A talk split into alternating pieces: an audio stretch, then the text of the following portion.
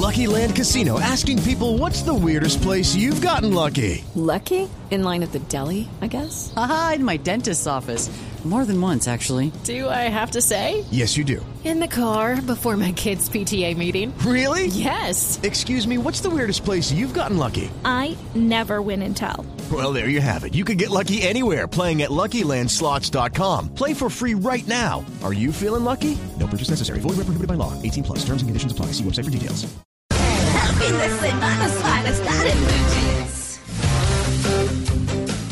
Dime cómo hablas y te diré qué logras. Y esto podría interpretarse de varias maneras porque cuando uno ve cómo las personas se expresan, también están mostrando su actitud de alguna manera ante la vida. Cómo dicen las palabras, por qué lo dicen, qué palabras usan. Y eso es correspondiente directamente con, con sí, cómo, cómo se sienten, con cómo son y demás. Así que ese es nuestro tema central de hoy y nuestra invitada Guiomar Nanetti Ramírez, que es máster en programación neurolingüística, tiene que ver mucho con eso nuestro tema de hoy, eh, coach, gestora de felicidad y productora ejecutiva de Navegarte. Muy buenos días, Guiomar. Muy buenos días para todos. Yo soy un poquito alérgica al tema felicidad, ¿no? Aquí los oyentes saben porque es que, bueno, yo lo digo Es con un mucho... tema de moda, pero también es una em, y es algo súper importante y es que la felicidad es una forma de viajar, no un, un destino. Ah, Entonces chévere. tiene que ver más en el cómo me vivo la vida, cómo recibo el viaje y no esperar voy a ser feliz cuando tenga la casa, cuando me case, porque esos destinos no generan felicidad, sino la forma en que yo llego a ellos. No, claro. Sí, así es. Sí, ¿no? hay una hay una frase que es muy reiterativa y que se usa a veces de, de, de muchas maneras, pero que pues la felicidad no es el camino, no es el, el destino, sino el camino. Si uno no es feliz mientras busca ser Sí. feliz, pues tampoco lo va a conseguir. Y además es a raticos, eso tampoco pues es que viva uno, ¿no? Florecido. como dopado, pues, de Sí. felicidad. Ahorita que hablaban del tema de gratitud, cuando uno habla del tema de felicidad, una Sí. de las formas de poder permanecer feliz es ser agradecido. Bueno, pero chao felicidad. Bueno. ¿no? Sí, porque el tema de hoy tiene que ver con las palabras, con los términos que usamos y lo que nos representa. Dime cómo hablas y te diré qué logras. Somos lo que hablamos. Somos lo que hablamos. Nuestro cerebro es como un computador. Desde que estamos en la barriga de nuestras mamitas, eh, el lenguaje se pega por las emociones. Entonces, todas esas palabras como de afecto, esa emoción que siente una mamá, un papá, todo eso que se habla durante el embarazo, comienza a generar en ese computadorcito que es ese cerebro de ese bebé como unas cadenas eh, neuronales que van a ser su forma de lenguaje.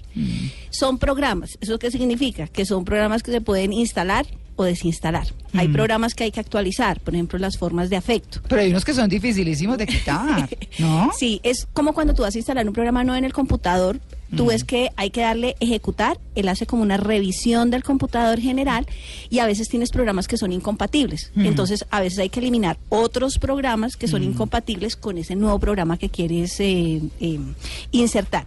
Pero todo depende de la emoción. Cuando uno un buen día dice, ay, voy a ir a comenzar una dieta, pero no tiene una motivación que lo emocione, o sea, no es lo mismo cuando uno está estrenando novio o hay alguien que le gusta para ponerse a dieta, para ponerse super fashion, un- una actitud y una emoción distinta, uno se comienza a programar distinto a cuando dice, ay, hoy voy a comenzar la dieta, la típica de primero de enero, después del cargo de Sí. conciencia de diciembre, y uno dice, Después del ahora sí". y todo. Sí.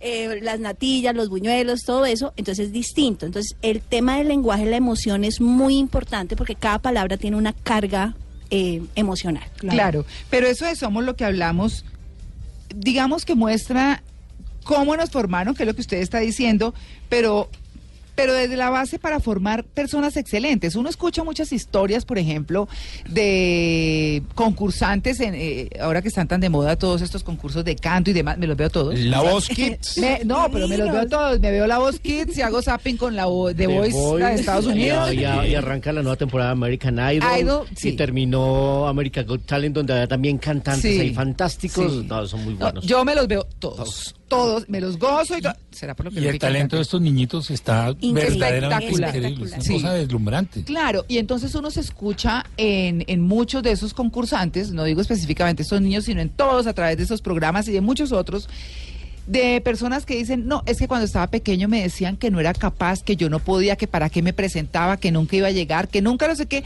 y son todas esas cosas que se graban. Entonces dice uno, ¿cómo generar personas excelentes desde, desde la palabra, desde el pensamiento? Las palabras, digamos que la comunicación tiene varios aspectos, no solamente la parte verbal, es el tonito Sí. en el que lo digo y el lenguaje no verbal. Que es el corporal. Exactamente, es como muevo mi cuerpo y es coherente con el tonito en el que lo estoy diciendo. Eso es como cuando uno lo regañaba o, o la mamá no podía regañarlo en público, pero lo miraba como hablamos más tarde. Sí, ¿cierto? A la Claro, salida, eh, a la salida arreglamos. Sí, claro. Entonces, eh, cuando le dicen eh, al esposo o al esposo, no le dice, es que tengo una reunión con los compañeros de la oficina y esta persona se cruza de brazos, me levanta la ceja y dice, bueno, vaya. Su lenguaje Sí. verbal me dijo, listo, vaya. El tonito ya me dio otra cosa y ese cruce de brazos me dio un cierre total a lo que yo le estoy diciendo. Conmigo fracasaría Claro. ese. sí.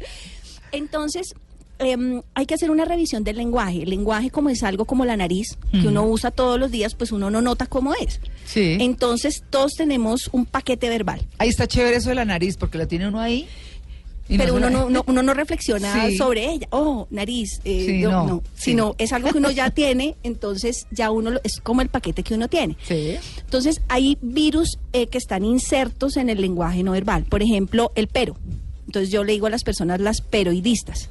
Yo quiero ser excelente, yo quiero ser exitoso, pero es que yo he sido tan, todo ha sido tan difícil en mi vida. Entonces, todo lo que dijo positivo al principio le pone como un virus que hackea esa idea positiva y eh, después está cancelando todo eso. Entonces, hay que revisar cuántas veces dice uno pero al día.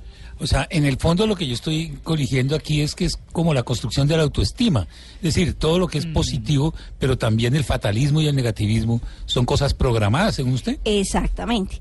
Eh, los esquizofrénicos. Eh, yo, esquizofrénicos. Es que, es que- ¿Cuáles es que- son los es- los esquizofrénicos. Los esquizofrénicos dicen, es que yo no he tenido oportunidades en la vida. Ah, los esqui. Ah, ok. Esquizofrénicos. Claro, esquizofrénicos. Los que buscan excusas para todo. Exacto. Entonces es ser, soy yo eh, a pesar de mis circunstancias. Entonces, si yo hubiera nacido en otro país, mi vida hubiera sido diferente. Es que si yo hubiera, mis papás me hubieran dado otras oportunidades, o sea, siempre la responsabilidad es de los otros. Entonces, él es que es un virus mental. Entonces, así como vimos que hay programas, así como en el computador, también a veces entran inmersos virus mentales. Entonces, hay que combatir esos virus mentales. Ok. Bueno, yo, yo creo que en esto sí es que se acuerda uno de todo lo que le decían. Porque, por ejemplo, ve uno casos también de papás que le dicen al hijo, usted todo lo puede. Pues no se trata tampoco de, de ser extremo. Ni usted no puede nada, pero tampoco usted todo lo puede. El grado de frustración en las dos cosas es muy alto, claro, ¿o los no? extremos. Lo que pasa es que hay un, eh, dicen querer es poder, pero se les olvidó una palabrita en la mitad y es querer y hacer es poder. Ok. Sí. Entonces hay algo en, en inteligencias múltiples, ahorita que hablamos de los niños talentosos, y es que yo puedo, cada quien viene con, así como con el paquete verbal, viene con un paquete de dones. Entonces, ¿cuál es su gracia? Entonces imagínense a Michael Jordan que tiene un tipo de inteligencia que es inteligencia cinética o corporal, eh, no sé, como abogado.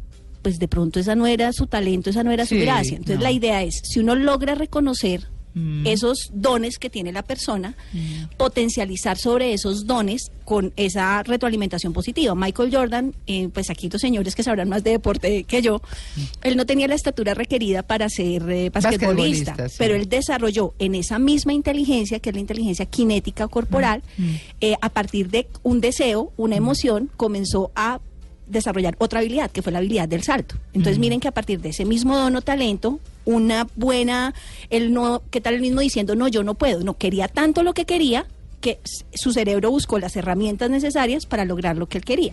Y eso no sería diciéndose, no, yo no puedo, ya soy muy chiquito, yo no. Entonces miren como si las palabras que uno mismo se dice, o los coaches que uno tiene alrededor, las personas que están cerca de uno, por ese poder que tienen hacia uno, lo pueden programar o hacia el éxito o hacia el fracaso. Esos papás que quieren que los papás, uno sea lo mismo que uno. Entonces, si yo soy abogado, quiero que mi hijo sea abogado. Y resulta que el talento, la gracia que tiene, es otro totalmente Claro, distinto. claro, claro, claro. Son cosa. determinantes esas palabras, ¿no? Esas palabras que les decimos a nuestros hijos y son las que los programan para el resto de la vida. Claro. Indudablemente. Bueno, entonces, más adelante vamos a ver como las recomendaciones, porque hay que cambiar ese lenguaje. A ver cómo podemos ser más positivos y propositivos. Propositivos. ¿Cierto? ¿Y cómo aprender a responder preguntas tan difíciles como, amor, ¿estoy gorda?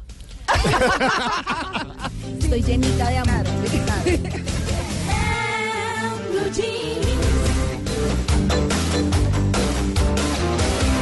Oiga, no, Luis Carlos, ¿qué tal lo que pone? cierres, ¿no? Esos es cierres. que uno sale perdiendo con cualquier respuesta Vea, que uno pueda no, dar a esa pregunta. Ahora vamos Chao. a analizar eso porque es que, eh, no, pero es que además no son sinceros. ¿Qué les cuesta ser sinceros? María es que la Clara, terrible que le digan a uno sí estás gorda. Pues sí, y si está gorda, ¿qué? Pues asúmalo. Qué duro. No, sí, hay que asumirlo, sí. pero es duro. Pero ahí es un tema también que tiene que ver es en cómo yo me siento conmigo mismo. Bueno, pero ese tema es más adelante. Pero eso tiene límites, ¿no? Tenemos nosotros una amiga común, por ejemplo, que es extra- extraordinariamente sincera. Sí. Genera unos despelotes impresionantes, porque a la gente, la gente cuando le dicen dígame la verdad, Ah, decía sí. Albert Camus, Sí. no quiere que le digan la verdad, sino que le confirmen la buena impresión que tiene de sí misma. que es ¿Ah. Pero ahí digamos que en comunicación empática, em, que tiene que ver también con las palabras, Mm. es que siempre hay una mejor forma de decir las cosas. Claro, siempre hay una... Porque eso también depende del tonito y de la cosa y de todo, ¿no? Y del tono lenguaje no verbal. de lastimar al otro, es como esa intención que trae esa comunicación. Bueno, entonces miren, yo había hecho una pausita y había hecho una separación, no para hablar de eso porque Luis Carlos nos puso aquí con el gordo, Claro, con el claro. gordo por delante, nos recordó a los gordos. Bueno, estamos hablando hoy de dime cómo hablas y te diré qué logras. Pero bueno, eso tiene que ver con el estilo propio, lo hemos hablado, pero también ese estilo propio viene de lo que hemos aprendido y de lo que traemos de, de siempre, ¿cierto? Así que vamos a hablar ahora entonces de cuáles son esas recomendaciones, ese lenguaje propositivo, ese cambio de la palabra que tenemos que hacer para proyectar las cosas de una mejor manera y para, si tenemos hijos chiquitos o si todavía podemos remediar algo, decir eh, o mejor, a través de las palabras lograr que sean personas excelentes, sin que quiera decir que sean perfectas, ¿verdad? No, no las personas perfectas están en los cementerios porque esas ya no hay nada que hacerles. Sí. Entonces, los que estamos vivos tenemos es vocación a ser excelente. Entonces, recomendaciones. Hay palabras que por la emoción que generan es mejor evitarlas. Cuando yo digo tengo que, eso ya me pone en mala actitud. Sí, ¿por qué? Cuando usted dice tengo que levantarme, pues uno dice, ay, es como una cosa que le carga, como que le pesa, es como una obligación. Y usted no tiene nada. Usted- Oiga, pero no, ay, pero entonces, a ver, a ver, puntualicemos, ponga- Sí. pongámonos de ejemplo. Eso. Y siempre digo, uy, tengo que hacer esta diligencia. O tengo que llamar ya a fulanito de tal. O tengo que, porque es como una muletilla. Exactamente. ¿Pero qué? Pero eso tiene una carga emocional. Sí, pues yo no la siento. Pero Lo que tú- siento es una responsabilidad terrible. Exacto, pero ¿cómo te sientes con las responsabilidades? O sea, ¿te hace sentir bien o como una cosa que te genera, el cuerpo sabe cuando no te sientes bien? Ah, no, pero, pero, pero, a ver, yo creo que las responsabilidades son responsabilidades, ¿o no? Sí, pero tú puedes preferir hacerlas y te sientes distinto. Ah. Yo no tengo que trabajar. Yo decido trabajar porque prefiero tener plata para darme gusto, para darle gusto a mi hija, eh, para poder viajar, para poder comprar las cosas que me gustan. Pero yo podría no hacerlo. O sea que yo no tengo que ir. Yo decidí, en algún momento, yo decidí hacerlo. Bueno, yo voy a sonar terca y tosuda, Sí, ¿no? Tranquila. Pero no me siento con carga ni nada, sino siento sencillamente que es una responsabilidad y lo hago. Como no, no, innato. sí, no, no, no me, no, no siento el tema negativo, no sé. Digamos que en el normal de las personas los tengo que, Mm. eh, es como mm, por la carga emocional que eso tiene, es como si tuviera que hacerlo de una manera obligatoria. No significa que el, eh, adquirir responsabilidades no sea, Sea malo, positivo, claro. es, es bueno. Mm. Es más, uno de los errores más grandes que tenemos hoy en día con los hijos es no entregarles responsabilidades. Los Sí. papás helicópteros estamos eh, castrando. ¿Qué, eh, qué somos los papás helicópteros? perdón? esos que queremos resolverle todo. Entonces yo le ayudo a hacer la tarea, si el profesor lo regaña por algo, entonces yo voy y regaño al profesor. Eh, ese papá que trata como de salvaguardar eh, y resolverle todas las cosas, porque eso le elimina la posibilidad de tomar como decisiones Sí. y saber las consecuencias que eso puede tener. Sí. Entonces, em, cuando yo digo tengo que, eh, no, es que tengo que levantarme, normalmente va con ese tonito. Tengo Sí. que. eh, Es el tonito. Eh, que se va en la emoción. tema de la intención, porque yo hablo la nevera y digo, uy, tengo que hacer mercado. Y a mí me encanta hacer mercado. Entonces ya Sí, es el exactamente. Es como lo que le estás enviando a tu cerebro de esa obligación que no es tan rica para el, para el cerebro. Yo quisiera hacerle otra pregunta. En su muy famoso libro La Revolución en América, Mm. Álvaro Gómez Hurtado dice que los latinoamericanos somos negativos y pesimistas. Eh, ¿Se puede decir que, que hay ese tipo de características por etnias o por Es grupos cultural. sociales? Sí. Las empresas tienen una cultura del lenguaje. Hay palabras que pasan a ser como de la entre los amigos. Hay palabras que solamente los amigos saben qué es lo que lo que, Lo que lo que significa. significan. Em, nosotros tenemos ahorita una palabra que está de moda en nuestro país y es todo, todos vivimos en tema de corrupción, pero no pensamos cómo hacer o otra palabra que pueda cambiar eso. Entonces, eh, cuando yo educo a una persona porque es mejor pedir que esforzarse por tener, pues lo estoy programando pues para eh, ser más mantenido que productivo. Claro. Ya, ya. Entonces, miren cómo si culturalmente uno tiene lenguajes. Entonces, eh, cuando uno dice es mejor ser rico que pobre, pero uno no mira en el cerebro de cada persona cómo, cómo, Lo asimilan. cómo lo asimila. Lo procesa, claro. Entonces, eh, esas son las palabras. Ah, eh, esta mañana que están hablando de las, balla- de las ballenas, yo les dije que han cambiado algo en mi mente porque ustedes, uno todo el tiempo está sembrando ideas. Ustedes con lo que hacen todo el tiempo le están poniendo ideas a la gente de cosas en las que ni siquiera había pensado. Entonces, cuando tú ya siembras una idea en la cabeza de esa persona, es como una semilla que uno no sabe ahí cómo se vaya a desarrollar. Entonces, ahí hay una cosa importante. La realidad es una. Uno cree, pero resulta que para cada persona la realidad es distinta. Claro. Un hecho cierto, llueve. Hay uno que dice, ay, me pongo nostálgico en el cerebro de esa persona. Otro dice, ay, qué desgracia tan infinita. Otro que dice, ay, qué felicidad, me encanta cuando llueve. Entonces miren que la- los hechos son unos, pero la asimilación de la realidad que construye cada uno es individual. Y depende de ese paquete verbal que tenga la persona o de eso que tenga adentro cada ser humano. Entonces, con el tema cultural, los países tienen cultura. Ahorita que hablaban de fútbol, ¿cómo entra la selección de Argentina? Ellos ya entran ganadores, porque ellos ya están programados para que tienen una historia de haber ganado. Entonces, así no jueguen muy bien, terminan ganando. ¿Por qué? Porque de alguna manera en su cerebro ya arrancaron ganando Claro, el partido. claro, claro. Entonces, miren cómo todas esas palabras y esas semillas que se siembran en la cabeza tienen eh, Poder. poder. Pues estoy de acuerdo con, lo, con esa apreciación que hace Germán de, de esa cultura y de, de cómo nos expresamos de manera pesimista o negativa a veces. Uno le pregunta, ¿qué hubo? ¿Cómo va? Pues bien, como para no preocuparnos. Ay, ¿qué tal lleva Como usted cuando era pobre. Eso, Hágame el favor, que es esa forma. cuando era Ahí vamos. Hágame el favor, esa forma tan fea. A mí me preguntan, ¿cómo sí. va? Yo, al pelo, al pelo con Al glemo. peluche. Al pelo con glemo. Bien y mejorando. Es que al pelo mejorando. con glemo. Al pelo con glemo re- siempre respondo yo. Bien y Recordando el famoso comercial del, champú glemo, que era el eslogan, al pelo con glemo. Yo siempre respondo igual. No importa cómo esté el día, pero al pelo con glemo. Pero es eso, mucha gente, no, pues ahí vamos, ¿no? Ahí Ay, dándole, sí, qué sobreviviendo. Ay, no, bueno, chao, sobreviva Sí, de mí. Sí. Claro, además que si uno mismo no se da ánimos, pues nadie va a venir se lo va a dar. tampoco a decirle, o por ejemplo cuando uno, eh, no sé, toma un taxi en cualquier ciudad y uno se monta, buenos días, no sé qué, ¿a dónde lo llevo? "Mm, ¿Por cuál trancón quiere que cojamos? Qué Sí, negativo. Pero Qué pereza. tratemos de que nos rinda más bien. Y, y, y qué decir del, de la- del tema colombiano de los diminutivos, ¿no? El carrito, ahí. Sí, todo pobrecito. Me compré un carrito. en la Sí. casita. Pero ahí les quiero dejar otra tarea a ustedes y a los oyentes. ¿Qué es cuál? de biología social, que es yo respondo por lo que yo diga, pero no respondo por lo que usted escuche. Ay, pero eso está buenísimo. Entonces es como yo asimile lo que los demás me digan, Sí. depende es de mí, Ajá. no depende del otro. El otro me puede decir lo que sea, pero depende es de mí. Yo respondo por lo que yo diga y decirlo de una manera impecable, de buena forma. Pero yo le puedo estar diciendo a alguien que es divino y la persona dice, este desgraciado, ¿quién sabe qué me va a pedir? Eh, o sea, porque... Ay, no, yo, pues yo por ejemplo, Siempre está veces, condicionando. Exactamente. yo siempre aclaro que hablo regañado. Sí, sí, que habla golpeado. Yo porque claro, entonces, entonces digo, por favor, escu- eh, escúchenme con beneficio de inventario, ¿cierto? Claro. Porque pues sí. Porque suero mandona, sí. Eh, sí, exactamente. Claro. Claro. es verdad. Eh, yo crecí en una tierra donde se habla así que es Santander. Yo soy bogotana, pero soy soy eh, eh, de adopción santanderiana, digámoslo así. Y entonces en Santander se dice, ¿qué hubo? ¿Y usted? Ah, Mucha manera, ah". mano, haga lo que le digo. Claro, mano. entonces muchas veces la gente, mano. la gente interpreta mal.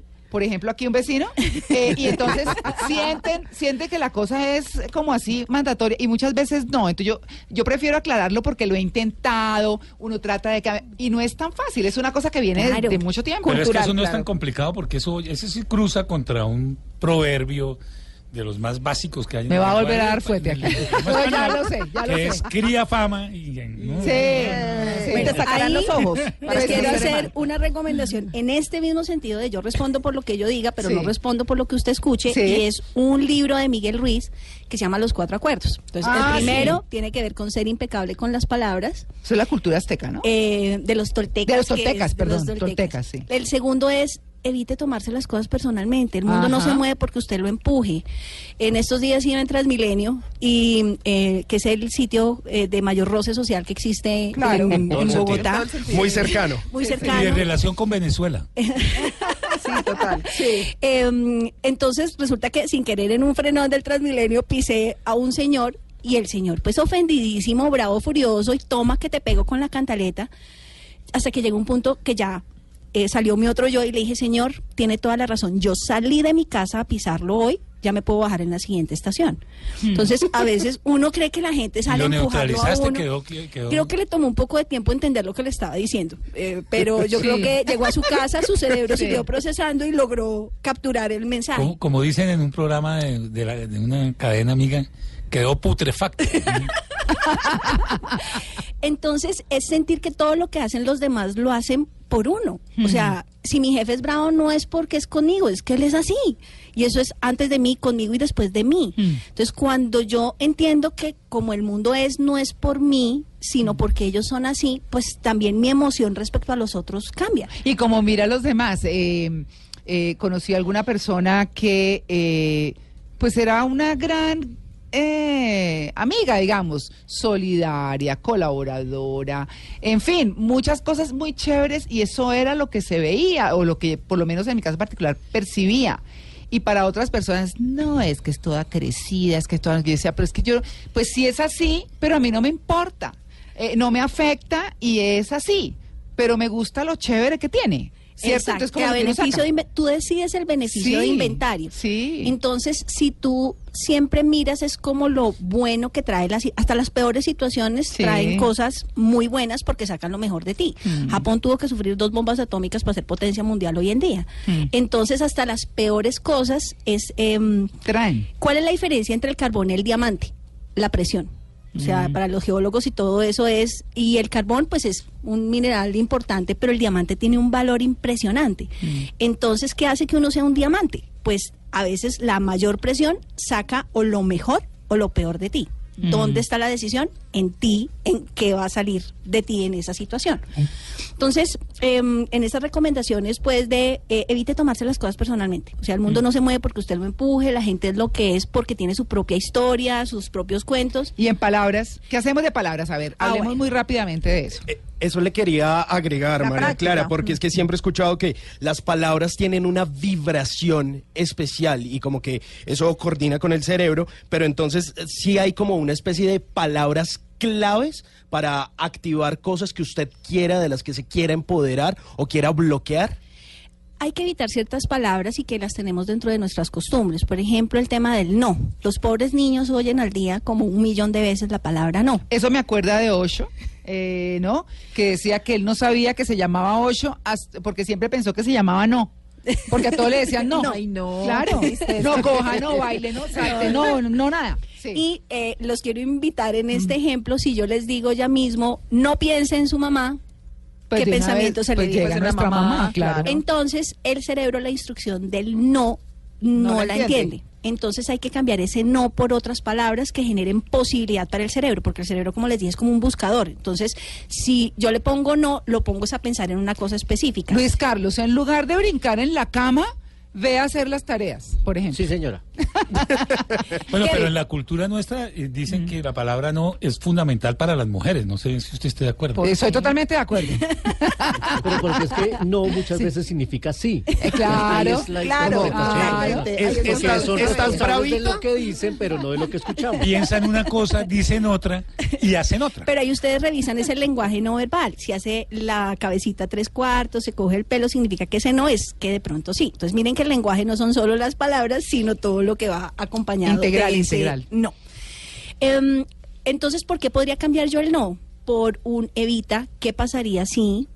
em, ¿qué mucho es como generarle opciones. Sí. Deja, es mejor, Mm. porque el no lo que hace es que hace a la persona en su cerebro hacer la tarea. Y pensar y hacer para el cerebro es exactamente igual. Mm. Eh, ¿Qué otras cosas? El lenguaje propositivo. Toda palabra negativa tiene otra condición. Por ejemplo, el que se llamaba Ministerio de Guerra, ahora se llama Ministerio de Defensa. Mm. Entonces es una condición distinta. Ujú. Quejas y reclamos ahora se llama servicio al cliente. Entonces, la invitación es a cambiar esas palabras que nos generan como esa mala vibra que Sí. como nos decían Personal ahora es talento humano. Exactamente, o desarrollo humano, o, porque cambian como la percepción a ser, pero hay que ser coherente con la palabra que yo manejo. O sea, si el todo el lenguaje alrededor de la palabra no es coherente con la palabra que estoy creando, pues no estoy haciendo nada porque Claro. eso genera un, un- como un cruce ahí de, de información. Entonces la invitación es a cambiar, por ejemplo, temas como problema. Tenemos un problema. ¿Cómo se siente uno ante un problema? Ah, no, en las empresas ya le dicen a uno, hay una oportunidad de mejora. Claro, Y uno dice, uy, ¿no? Cuando... porque ya cambia la condición. Entonces Claro. habría que retomar otra palabra. Entonces, Claro. por ejemplo, un desafío. Cuando uno se enfrenta a un desafío, eh, uno mira, bueno, ¿y esto cómo lo resuelvo? Es como cuando le ponen de pronto un rompecabezas, uno dice, ¿por dónde, por dónde Arranco, arranco? claro. Sí. Entonces, son esas palabras que generen una disposición distinta ante la, la situación. Es como cuando uno dice, tenemos que hablar. O sea, ya ahí viene algo. Algo. Entonces, hay ¿Qué me va a decir? Claro. Por favor, que no sea malo. No, eso viniendo de la mamá, condiciona. eso es grave. Sí, o del novio, la novia, el marido, Sí. la esposa, bien, ya Sí. empieza mal. Entonces es revisar primero el lenguaje que yo tengo. ¿Qué tanto tiempo le dedico como a las cookies, esas cosas inservibles como es el chisme, estar hablando de los demás? Em, porque eso es gastar el tiempo en la bandeja de entrada del cerebro, esos pendientes, eh, ya ahorita les digo también cómo salir de esos pendientes, eh, las llamadas pendientes, todo, o sea, hay que hacer como una lista Mm. y sin determinar qué es más importante hacerlo. Yo desde hace mucho tiempo, y se reirán los que me conocen, que me escuchen, cuando yo me acuerdo de alguien Mm. y yo digo, tengo que llamar, lo llamo de una vez, porque si no, no lo voy a llamar. Sí, ya claro. lo voy a dejar otra vez y es como tener la bandeja ocupada de archivos, que eso hace que yo no me pueda ocupar de lo que cerebralmente me tengo que, que ocupar y es una forma de salir rápido. Tengo que mandar un... O decido no hacerlo y Mm. la saco de la bandeja o lo hago de una vez. Lo que dicen los psicólogos, cerrar ciclos. Es- o sea, ¿No? tareas pendientes, no tenerlas. Ir Sí. haciendo o lo saco definitivamente o, Mm. Eh, o lo hago de una vez. Más palabras, a ver, una ultimita. Eh, una palabra, en- volviendo al tema de la gratitud, Mm, cerebralmente el, el cerebro se siente bien cuando está agradecido. mm. Entonces, em, comenzar los días con cosas de gratitud. O sea, el amanecer vivo ya es una cosa de que estar agradecido. Uno puede pasar y mañana ya no estar. Sí. Entonces, em, el tema del vaso medio lleno, por ejemplo, eh, cuando le dicen a uno es que un 95% de personas han muerto de esto. Eso es un mostrar mal, usar mal las palabras. Yo, como médico, ¿qué debería decirle? Un 5% de las personas que han tenido esto Se han salvado. se han salvado. Sí. Eso significa que yo tengo la posibilidad de estar en ese 5%. Entonces, lenguaje de palabras de gratitud, evitar los peros, los esques, y los invito a que se graben. Es que cuando uno se grabe y se oiga, va a tener claridad de cuál es ese lenguaje, si tiene un lenguaje propositivo o si tiene es un lenguaje lleno de excusas. Claro. Y hay unas palabras muy, muy venenosas para las relaciones de las personas y son esas totalizadoras. O sea, nunca y siempre. Ah, sí. Es que nunca arreglas el... Es que siempre estás de mal genio. No, no es cierto. Todos, eso es nunca, totalizar, nadie. Eso es... Nunca digas nunca. Nunca digas nunca jamás. porque Sí, puede sí. caer uno en un error. O sea, los eh, eso se llaman generalizaciones en el lenguaje y son una falla del lenguaje porque nunca es cierto. Es que tú nunca tal cosa. ¿Alguna vez habrá hecho algo de eso? Es que a mí nadie me quiere, uno aunque sea la mamá o el papá, alguien en el mundo lo, lo, lo quiere. Mínimamente. Eh, sí. Aunque sea. Por eso a veces también tenemos mascotas, para sentir que alguien nos, eh, eh, nos quiere, nos la espera. Sí. Entonces es revisar esos lenguajes, esas palabras que nos generan como una mala disposición y reemplazarlo por otro tipo de, de palabras que nos puedan emocionalmente, porque acuérdense que el lenguaje se pega es por las eh, emociones. Y nosotros sí que somos emocionales, ¿no?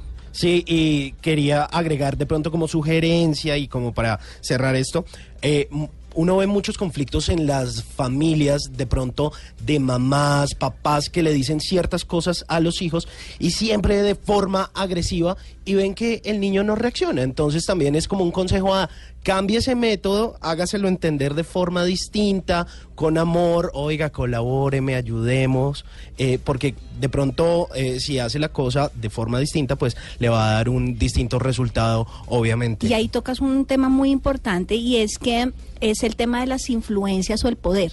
Cuando tú recibes una comunicación de alguien que tú sientes que tiene poder sobre ti, tiene una emoción mucho más fuerte. Entonces, por eso esa comunicación de padres a hijos es tan importante porque son pegantes emocionales muy grandes. Cuando el papá le dice es que usted es un inútil, es que usted no sirve para nada. Eso construye, destruye. eso construye una autoimagen. El caso Michael Jackson, el papá le decía que era un negro feo y él creció con ese complejo, queriendo ser un blanco. No, y Y cambiarse, y cambiarse.